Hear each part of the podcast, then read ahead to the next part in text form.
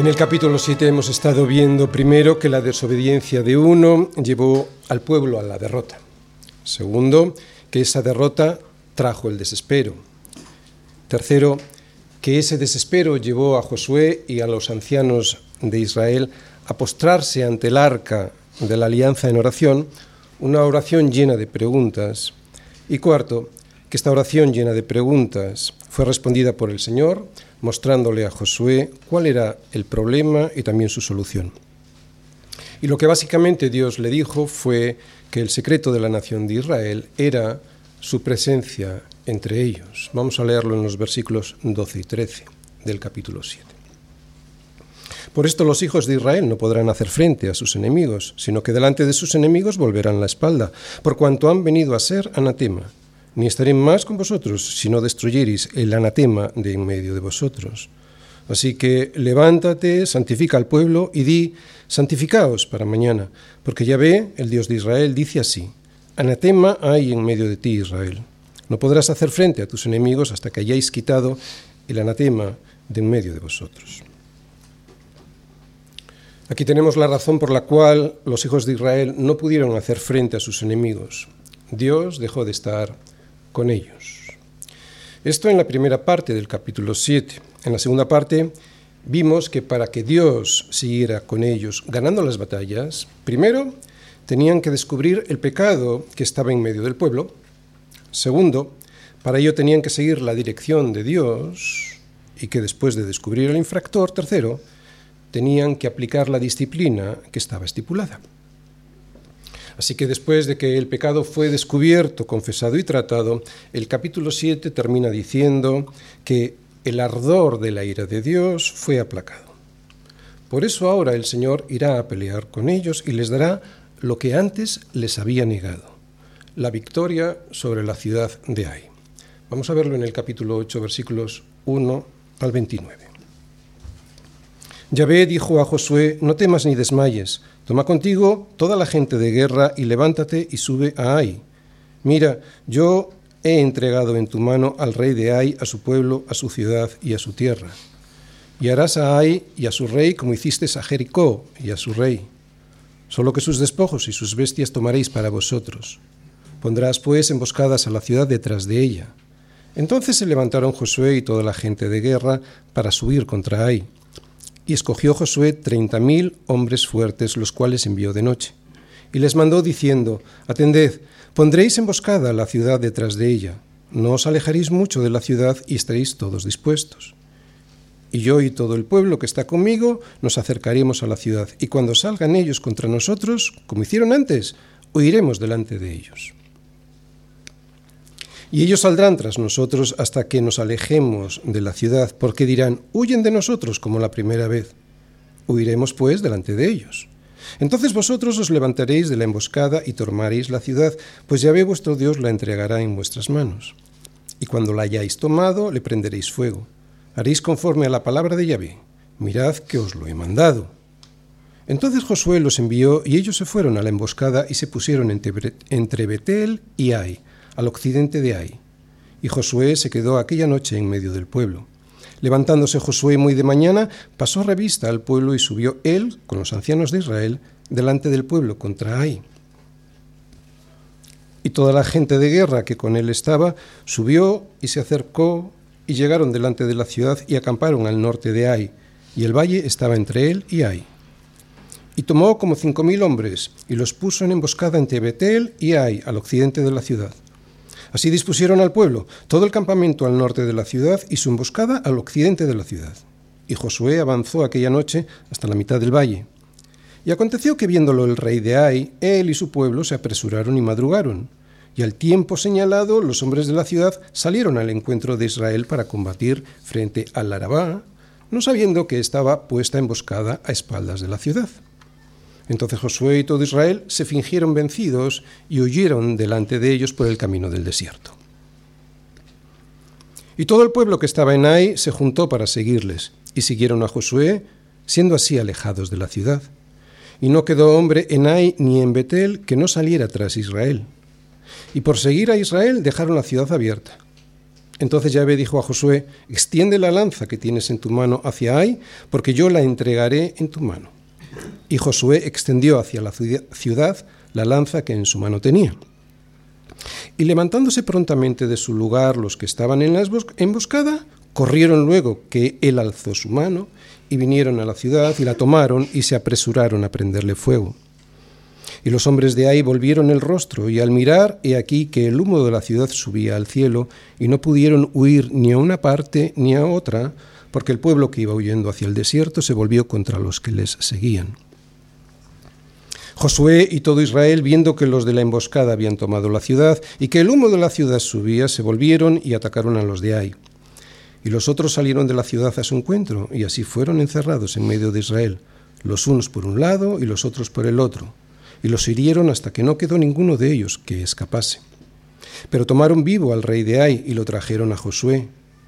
Y cuando los israelitas acabaron de matar a todos los moradores de Ai en el campo y en el desierto a donde los habían perseguido, y todos habían caído a filo de espada hasta ser consumidos, todos los israelitas volvieron a Ai y también la hirieron a filo de espada.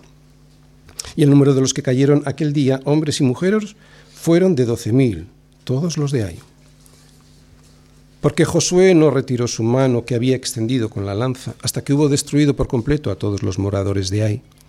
Pero los israelitas tomaron para sí las bestias y los despojos de la ciudad, conforme a la palabra de Yahvé que le había mandado a Josué. Y Josué quemó a Ai y la redujo a un montón de escombros, asolada para siempre hasta hoy. Y al rey de Ai lo colgó de un madero hasta caer la noche. Y cuando el sol se puso, mandó Josué que quitasen del madero su cuerpo y lo echasen a la puerta de la ciudad, y levantaron sobre él un gran montón de piedras que permanece hasta hoy. La bendición de saber esperar. ¿Y si acá no hubiese esperado? Josué 8, versículos del 1 al 29. Bien, el tema de hoy consiste en entender que Dios una vez que hemos confesado nuestros pecados y aceptamos la disciplina que Él nos quiere imponer, no solo nos perdona, sino que además nos quiere dar y nos da todo lo que siempre nos quiso dar. Claro, si sabemos esperar en su tiempo y aceptamos sus condiciones. Este pues es el tema y este tema lo voy a exponer a través del siguiente esquema. Primera parte, veremos una introducción. Segunda parte, Dios anima a su pueblo, lo veremos en los versículos del 1 al 2. Tercera parte veremos la estrategia para la batalla, ahí está en los versículos del 3 al 8. La cuarta parte, la obediencia del pueblo, versículos del 9 al 17. La quinta parte, el secreto de Israel, versículos del 18 al 19. Y la sexta parte, la derrota del enemigo, versículos del 20 al 29. Primera parte, una introducción. Muy bien, antes de entrar en los versículos 1 y 2, en donde veremos a Dios animando a Josué, me gustaría exponer una de las cosas que nos enseña el capítulo 8 en, comparación con el anterior, con el capítulo 7. En este capítulo 8 hemos leído cómo el Señor, después de haber estado enojado con su pueblo, lo perdona y está deseando darle lo que le había prometido. Y esto lo que nos enseña es que Dios está anhelando levantarnos cuando nos ve en el suelo. Si después de haber caído nos volvemos a Él sinceramente arrepentidos, deseosos de restaurar la comunión con Dios y con el propósito firme de no volver a las andadas, Él no solo nos perdona, es que también nos bendice. Sé que puede parecer hipócrita por nuestra parte pensar así, pero no podemos dudar jamás de la misericordia, de la gracia y del perdón de Dios. Es habitual que después de haber pecado, especialmente cuando sabemos que lo que hicimos no lo teníamos que haber hecho, que ya estábamos avisados, tengamos dudas sobre si Dios nos ha perdonado o no. Esta incertidumbre de no estar seguros del perdón de Dios aparece en creyentes sinceros que piensan que el Señor ya nunca más les va a amar como antes, ¿Cómo me va a perdonar si yo sabía que no tenía que haber hecho eso que hice? Si yo ya sabía que no tenía que haber estado allí donde estuve. Es imposible que Dios lo pueda hacer. Pero Dios no es como nosotros, tampoco a la hora de perdonar. Si te has caído y te has arrepentido, Confía en la promesa del perdón que Él te regala. Lo sabemos, lo vemos, lo leemos, lo dice en su palabra. Él es fiel. ¿Tú sabes lo lejos que está el oriente del occidente? Pues cuanto está lejos el oriente del occidente, hizo alejar de nosotros nuestras rebeliones. Y como el Padre se compadece de sus hijos, se compadece el Señor de los que le temen. ¿Por qué? Porque Él conoce nuestra condición, Él se acuerda de que somos polvo. Es asombroso que Dios use esta imagen, ¿verdad? En el Salmo 103, esta imagen del oriente y del occidente, porque mientras alguien va caminando hacia el oriente, jamás llega al occidente. Cuando tú vas caminando hacia el oriente, llegas a lo que te crees que es el oriente y resulta que sigue habiendo oriente.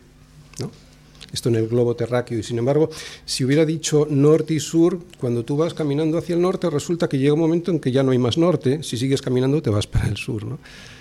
Es interesante esta, esta imagen del oriente y del occidente.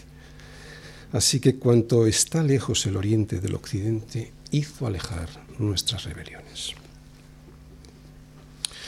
Una vez que Dios te ha perdonado un pecado, tienes que saber que eres libre de la culpa de ese pecado. Es su promesa. Así que no te vuelvas a manchar con ese pecado, pero tampoco te tortures con la culpa. ¿Por qué? Porque si confesamos nuestros pecados, Él es fiel y justo para perdonar nuestros pecados y limpiarnos de toda maldad. Sabemos, y lo hemos visto en el relato de Acán, que Dios no nos quita las consecuencias que produce nuestro pecado. Pero si nos arrepentimos sinceramente y le, confesamos nuestra maldad, sí que nos libera de la culpa. Sí que nos libera de la culpa. Y esto es una gran bendición. ¿Por qué? Porque la culpa nos genera un gran dolor y sufrimiento añadido ya a lo que nos a las consecuencias de nuestro pecado. Además nos hace inútiles para servir al Señor. La culpa nos hace inútiles para servir al Señor. Así que lo primero que nos quiere enseñar el, Señor antes de entrar en el capítulo 8 es que Él puede perdonarte si has puesto su confianza, toda tu confianza en el sacrificio de su Hijo Jesucristo. No te dejes arrastrar por la culpa. Cristo ya te libró de ella. Yo sé que te puede avergonzar tu pecado, pero lo maravilloso de la cruz del Calvario es que Cristo, además de pagar con su vida todas las ofensas que le has hecho a Dios, también ha cancelado la vergüenza de eso que has hecho, sufriéndola por ti en la cruz. Porque hay que recordar que la cruz no solo era un sistema de muerte, también implicaba una enorme vergüenza. La cruz tiene poder y el poder de la cruz de Cristo significa, primero, que fuimos salvados de la culpa del pecado en el momento en el que creímos en el Señor Jesucristo. Segundo, que también estamos siendo salvados del poder del pecado, mientras vamos peleando las batallas en esta vida, como la de Jericó o la de Ai, ganándolas gracias a la presencia de Dios en medio nuestro con nosotros. Y terminaremos siendo finalmente perfectamente salvados de la presencia del pecado en nuestros cuerpos resucitados cuando estemos allí con Él en su presencia. Así que la culpa ya está fuera, el poder del pecado también somos liberados de él mientras estamos luchando en esta vida, como las batallas de Jericó y de Ai. Y en su día estaremos libres totalmente de la presencia del pecado. Después del desastre ocurrido en Ai, seguramente que Josué y el resto del pueblo estarían pensando que Dios ya no les perdonaría jamás. ¿Cómo les iba a perdonar si desde que habían salido de Egipto no habían parado de meter la pata.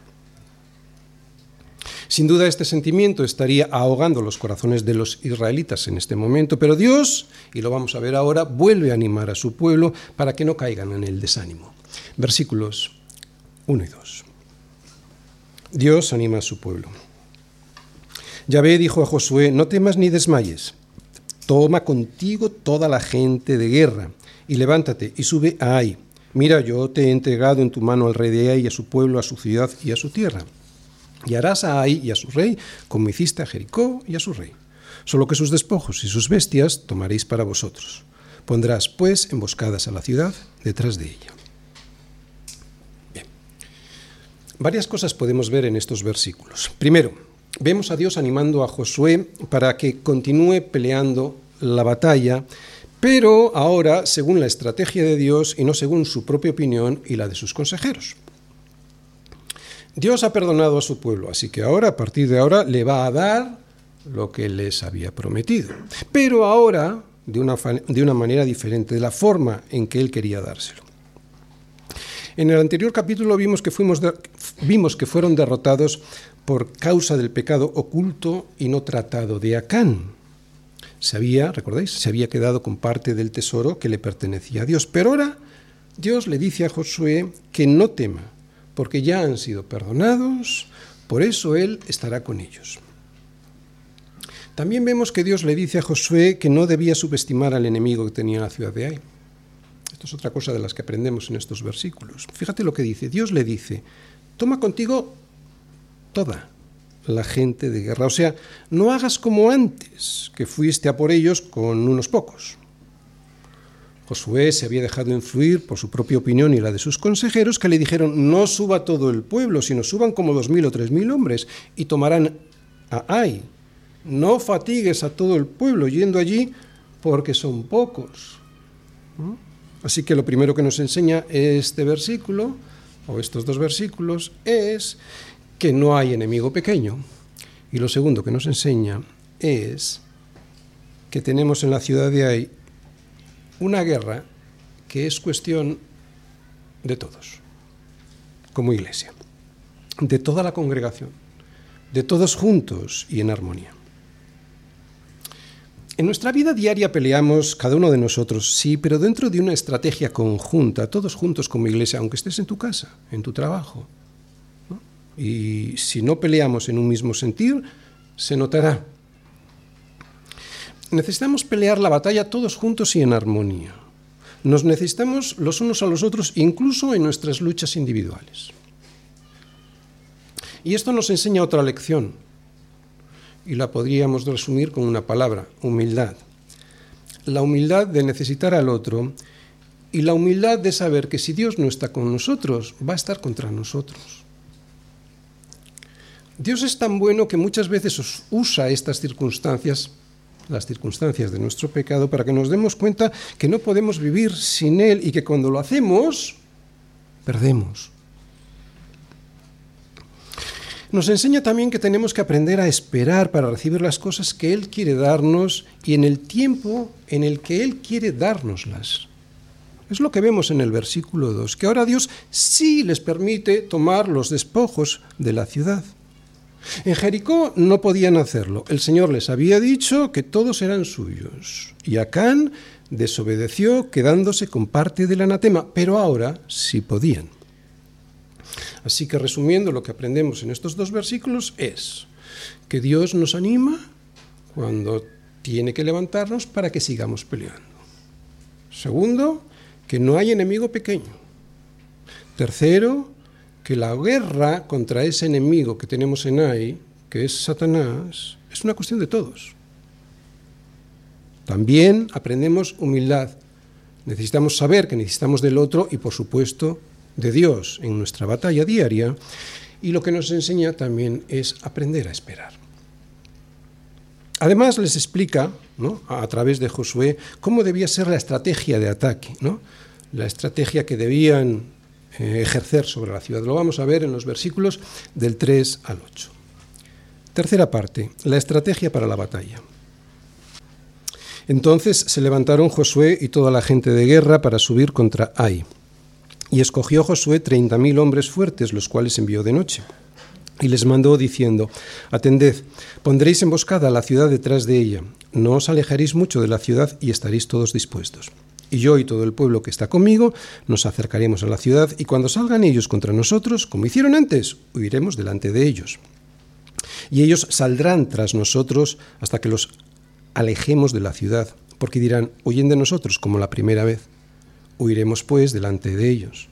Entonces vosotros os levantaréis de la emboscada y tomaréis la ciudad, pues ya ve vuestro Dios la entregará en vuestras manos. Y cuando la hayáis tomado, le prenderéis fuego haréis conforme a la palabra de Yahvé. Mirad que os lo he mandado. Bien, Varias cosas vemos. Primero, unidad. Lo primero que apreciamos al leer este relato es la unidad que forma el pueblo de Dios. Son un solo cuerpo. Son un solo cuerpo. Josué como líder y el resto del pueblo formaban un solo cuerpo hacia la conquista que Dios les había prometido. Si os fijáis, no había fisura, fisuras entre ellos. Enseñanza para nosotros hoy. Lo que esto nos enseña a la Iglesia hoy es que la congregación y los líderes deben caminar juntos. Los momentos más tristes de cualquier iglesia, por la debilidad que imprime a la congregación, son aquellos cuando algunas personas se enfrentan a sus líderes debilitando su autoridad para ponerse ellos al mando. Esto, por desgracia, ocurre más a menudo de lo que nos gustaría. Nuestra iglesia, como cualquier otra iglesia, debe ver este relato y debe verlo como una exhortación para caminar juntos. Si los líderes van por un lado y la congregación por otro, será imposible obtener la victoria. Todos debemos esforzarnos para ver el bien común que está en las escrituras y al ver ese bien común, ¿eh? actuar como una unidad espiritual en Cristo. Todos juntos, como un solo cuerpo, como ocurría en la iglesia primitiva donde la multitud de los que habían creído era de un corazón y un alma. Así que lo que vemos en esta estrategia de Dios no es tanto para ganar, Dios tiene suficiente poder como para hacerlo sin la ayuda de nadie, sino que lo que pretende con esta estrategia es involucrar a todo el pueblo para que se sientan uno con Él, y así es como debemos verlo también en nuestra iglesia. Soberanía de Dios, responsabilidad del hombre. Si os fijáis en el relato, volvemos a ver cómo la soberanía de Dios y nuestra responsabilidad van de la mano. Tanto en Jericó como en Ai, el poder de Dios es suficiente para derrotar a los enemigos. En un caso, rodeando la ciudad, y sin embargo en esta batalla quiere usar a su pueblo de una manera más activa. Pero es Dios. Siempre es Dios quien los derrota. Aún así, nosotros somos responsables de hacer lo que Él nos manda. Esto es lo que vemos en estos versículos también y por toda la Biblia, ¿no? Pablo, por ejemplo, nos explica la soberanía de Dios y la responsabilidad del hombre de la siguiente manera. Él anunciaba el Evangelio, él anunciaba sabiduría, a fin de presentar perfecto en Cristo a todo hombre. Para lo cual dice, también trabajo, también trabajo, luchando según la potencia de Él, la cual actúa poderosamente en mí. Pablo trabaja, es él el responsable de trabajar y no va a dejar de hacerlo, pero lo hace según la potencia de Dios que actúa en él. ¿Os dais cuenta? Responsabilidad del hombre de la mano de la, perdón, responsabilidad del hombre de la mano de la soberanía de Dios.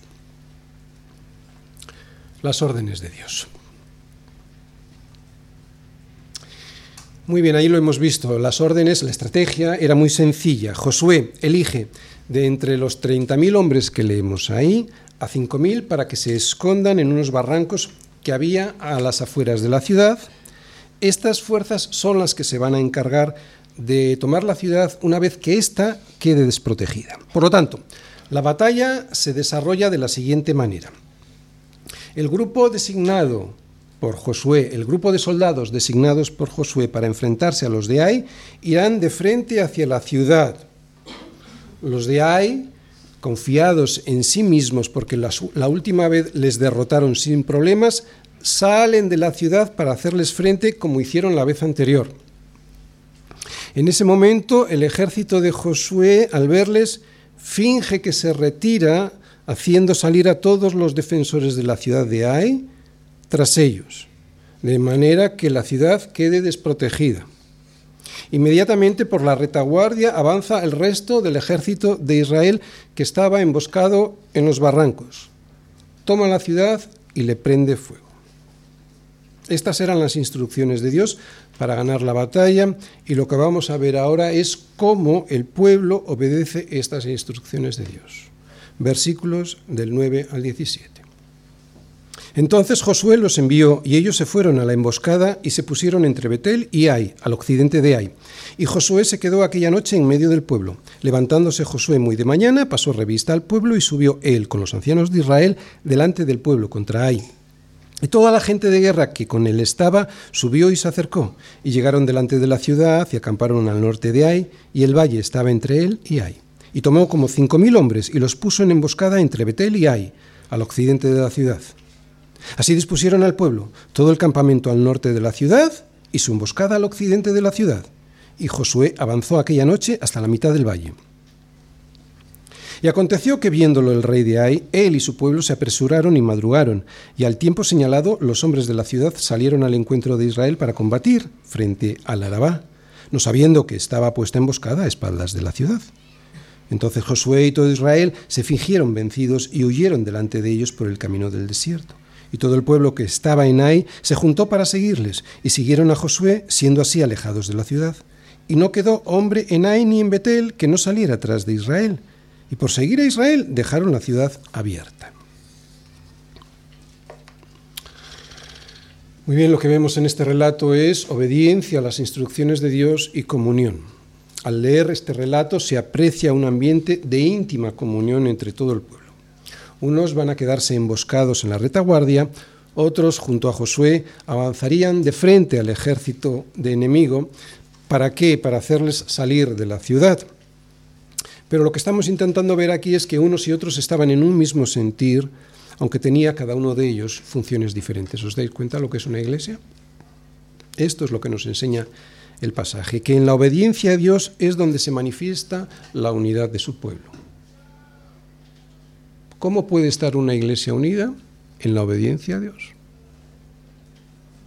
No estamos unidos en otra cosa que en lo que dice su palabra que tenemos que hacer. Los miembros de la iglesia no solo tenemos que estar juntos, eso lo puede hacer cualquier grupo humano, un club, por ejemplo.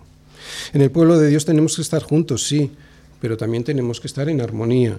Y eso se consigue obedeciendo las órdenes del Señor. Os aseguro que si un miembro de la Iglesia está en comunión y en unidad con Cristo, otra vez, si un miembro de la Iglesia está en unión y en comunión con Cristo, individualmente él, no va a tener ninguna dificultad de estar en comunión con su cuerpo, que es la Iglesia. El problema de la falta de unidad muchas veces es que hay miembros que no están en comunión con Cristo. La unidad de la Iglesia es el resultado de estar en Cristo, de la unidad de cada uno de nosotros por separado en Cristo. En esta ocasión estaban todos juntos, el pueblo, los ancianos y Josué, para vencer a los de Ai, sin divisiones, para no darle ventaja al enemigo, que en nuestro caso es Satanás. El versículo 17 nos dice que no quedó hombre en Ai ni en Betel que no saliera tras de Israel y por seguir a Israel dejaron la ciudad abierta. Se supone, viendo este versículo, que los de la ciudad vecina de Ai, que era Betel, también salieron a perseguir al ejército del Señor, pero corrieron la misma suerte que los de Ai. ¿Cuál es el secreto de Israel? ¿Cuál es el secreto de la victoria de Israel? Lo podemos ver en los siguientes versículos, del 18 al 19. El secreto de Israel. Entonces Yahvé dijo a Josué, extiende la lanza que tienes en tu mano hacia Ai, porque yo entregaré, la entregaré en tu mano. Y Josué extendió hacia la ciudad la lanza que en su mano tenía. Y levantándose prontamente de su lugar los que estaban en la emboscada, corrieron luego que él alzó su mano y vinieron a la ciudad y la tomaron y se apresuraron a prenderle fuego.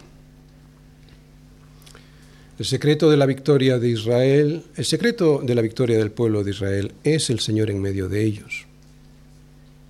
Ahí vemos que aparece el Señor en medio de la guerra. Es lo que vemos en el versículo 18, que el Señor se le aparece a Josué para instruirle y para darle ánimos.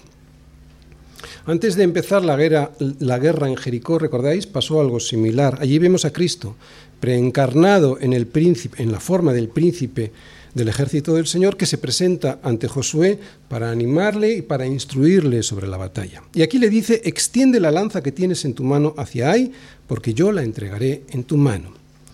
Es la forma que Dios tiene de decirnos que es Él quien gana las batallas. En todas las guerras que han existido, a lo que más miedo le tienen los bandos enfrentados es a las armas secretas que puedan tener sus oponentes. Claro, porque si no conoces las armas que tiene el enemigo, pues no, siempre está ahí la contrainteligencia para ver si se pueden enterar de qué armas secretas pueden tener. En todas las guerras suele aparecer un arma secreta que hace que la balanza se incline hacia uno de los dos bandos. Y la enseñanza para nosotros hoy es que Dios era el arma secreta de Israel ayer y que Él continúa siendo el arma secreta de la Iglesia hoy. Por eso podemos vencer a nuestros enemigos, a esos que tenemos enfrente, liderados por Satanás. Cuarta parte, perdón, sexta parte, la derrota del enemigo. Y los hombres de ahí volvieron el rostro y al mirar, he aquí que el humo de la ciudad subía al cielo y no pudieron huir ni a una parte ni a otra porque el pueblo que iba huyendo hacia el desierto se volvió contra los que les seguían. Josué y todo Israel, viendo que los de la emboscada habían tomado la ciudad y que el humo de la ciudad subía, se volvieron y atacaron a los de ahí. Y los otros salieron de la ciudad a su encuentro, y así fueron encerrados en medio de Israel, los unos por un lado y los otros por el otro y los hirieron hasta que no quedó ninguno de ellos que escapase. Pero tomaron vivo al rey de Ai y lo trajeron a Josué. Y cuando los israelitas acabaron de matar a todos los moradores de Ai en el campo y en el desierto a donde los habían perseguido, y todos habían caído a filo de espada hasta ser consumidos, todos los israelitas volvieron a Ai y también la hirieron a filo de espada. Y el número de los que cayeron aquel día, hombres y mujeres, fue de doce mil, todos los de Ai porque Josué no retiró su mano que había extendido con la lanza hasta que hubo destruido por completo a todos los moradores de Ai. Pero los israelitas tomaron para sí las bestias y los despojos de la ciudad conforme a la palabra de Yahvé que le había mandado a Josué. Y Josué quemó a Ai y la redujo a un montón de escombros, asolada para siempre hasta hoy. Y al rey de Ai lo colgó de un madero hasta caer la noche. Y cuando el sol se puso, mandó Josué que quitasen del madero su cuerpo y lo echasen a la puerta de la ciudad. Y levantaron sobre él un gran montón de piedras que permanece hasta hoy. El versículo 27 nos dice que todo se hizo conforme a la palabra que el Señor le había dicho a Josué. Y esta es una de las lecciones de este pasaje, que la bendición nos llega después de la obediencia. Lo hemos dicho ya muchas veces en nuestra iglesia y es puro sentido común, ¿verdad? La bendición siempre nos llega después de la obediencia. ¿Qué decir con respecto al juicio de Dios que vemos en estos versículos? Bueno, con respecto al juicio de Dios ya hemos eh, explicado en sermones anteriores extensamente este problema. Solo decir lo siguiente, la ira de Dios que vemos en el Antiguo Testamento es contra el pecado es contra el pecado. Por eso las batallas que vemos en el Antiguo Testamento no son batallas étnicas contra otros pueblos. Dios, después de siglos de paciencia, soportando las barbaridades de cananeos y de amorreos, ejecuta su pueblo, su juicio a través de su pueblo. Es Dios quien ejecuta ese juicio.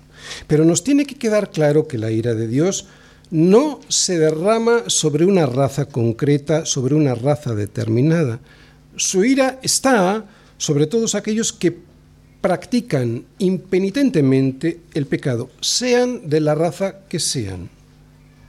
Acán era israelita. Por lo tanto, Josué 8 es la sombra de lo que ocurrirá en el gran juicio final, al final de los tiempos, cuando la muerte y el Hades sean lanzados al fuego, al lago de fuego. Esta es la muerte segunda.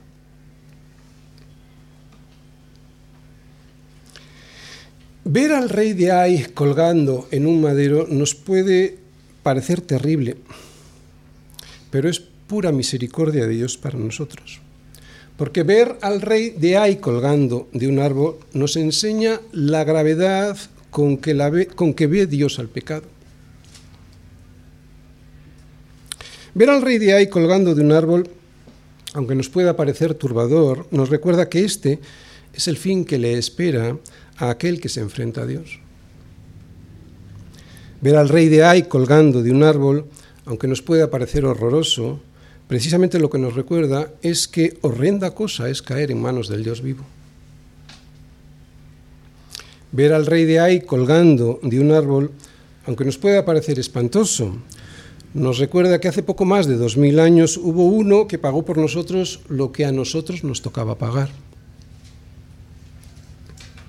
Ver al rey de Ai colgando de un árbol, aunque nos pueda parecer cruel, nos recuerda que podemos y debemos refugiarnos en Cristo porque un día, fuera de los muros de la ciudad de Jerusalén, fue colgado en nuestro lugar, expió nuestros pecados y llevó nuestra culpa para que nosotros no tengamos que enfrentarnos al mismo destino que el rey de Ai, que sin duda es lo que todos merecemos.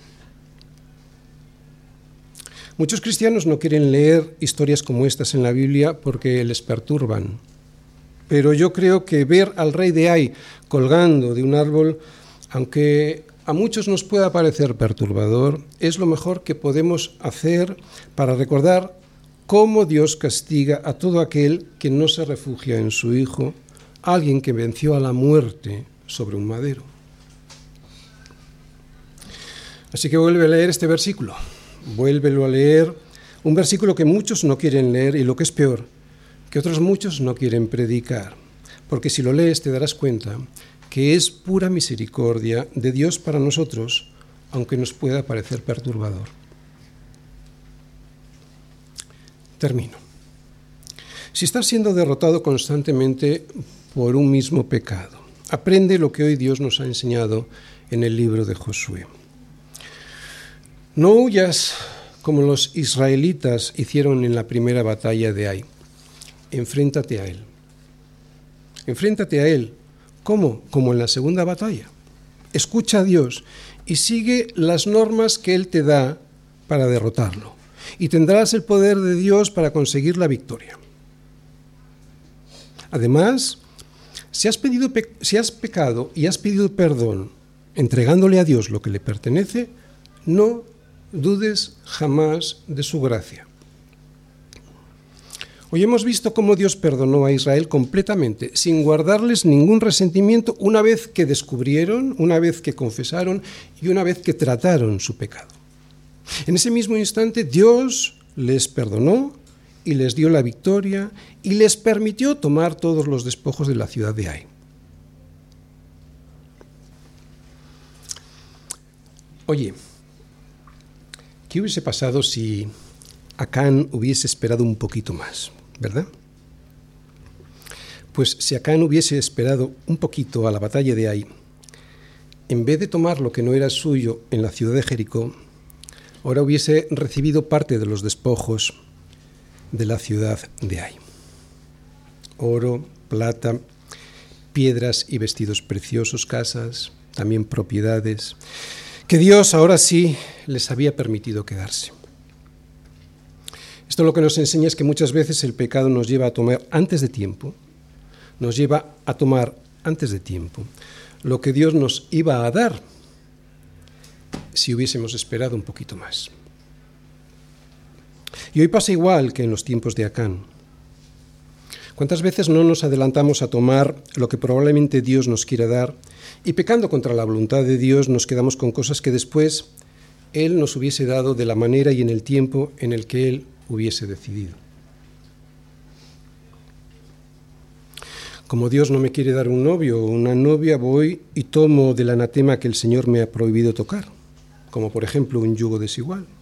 Y resulta que ese pecado va a llevarme a la muerte, a mí y a mi matrimonio, cuando si hubiese esperado un poquito de tiempo, igual Dios me hubiese presentado a mi ayuda idónea. Es lo que hizo Acán, tomar antes de tiempo y forma lo que ahora le ha dado a Israel.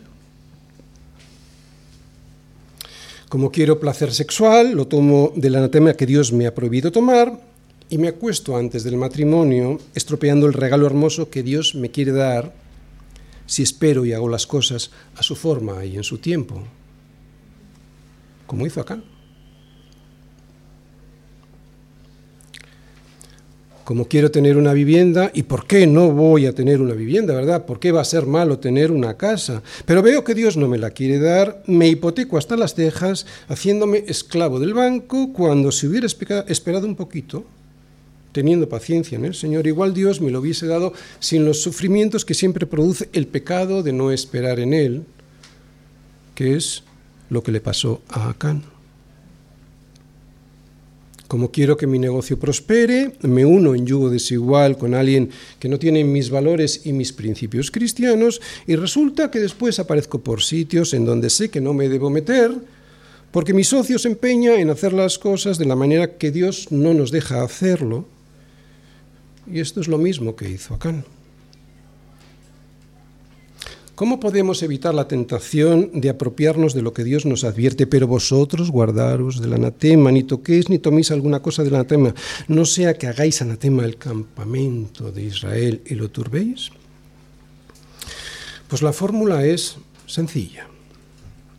Necesitamos humillarnos delante del Señor y poder estar satisfechos en Él.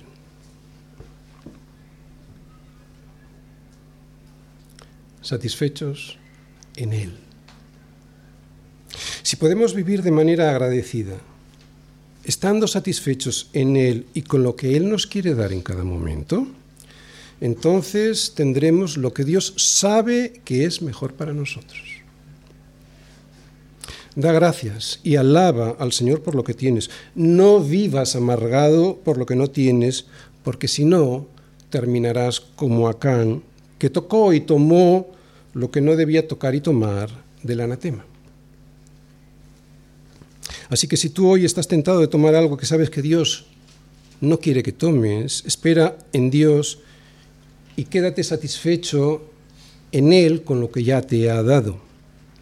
Practica la bendición de saber esperar en el tiempo de Dios para hacer las cosas de la manera correcta y así podrás disfrutar con verdadera alegría, un gozo y satisfacción de todos los favores de Dios. Porque si no lo haces así, además de vivir como viviría Acán, con la conciencia sucia y nervioso por si le descubrirían, corres el peligro cierto de recibir las consecuencias de tu pecado. Ay, si Acán hubiese esperado. Ay, si Acán hubiese esperado en el tiempo de Dios y aceptando sus condiciones, no solo estaría vivo, sino que podría haber disfrutado junto a toda su familia de los favores de Dios, pero les llevó a la muerte junto con él.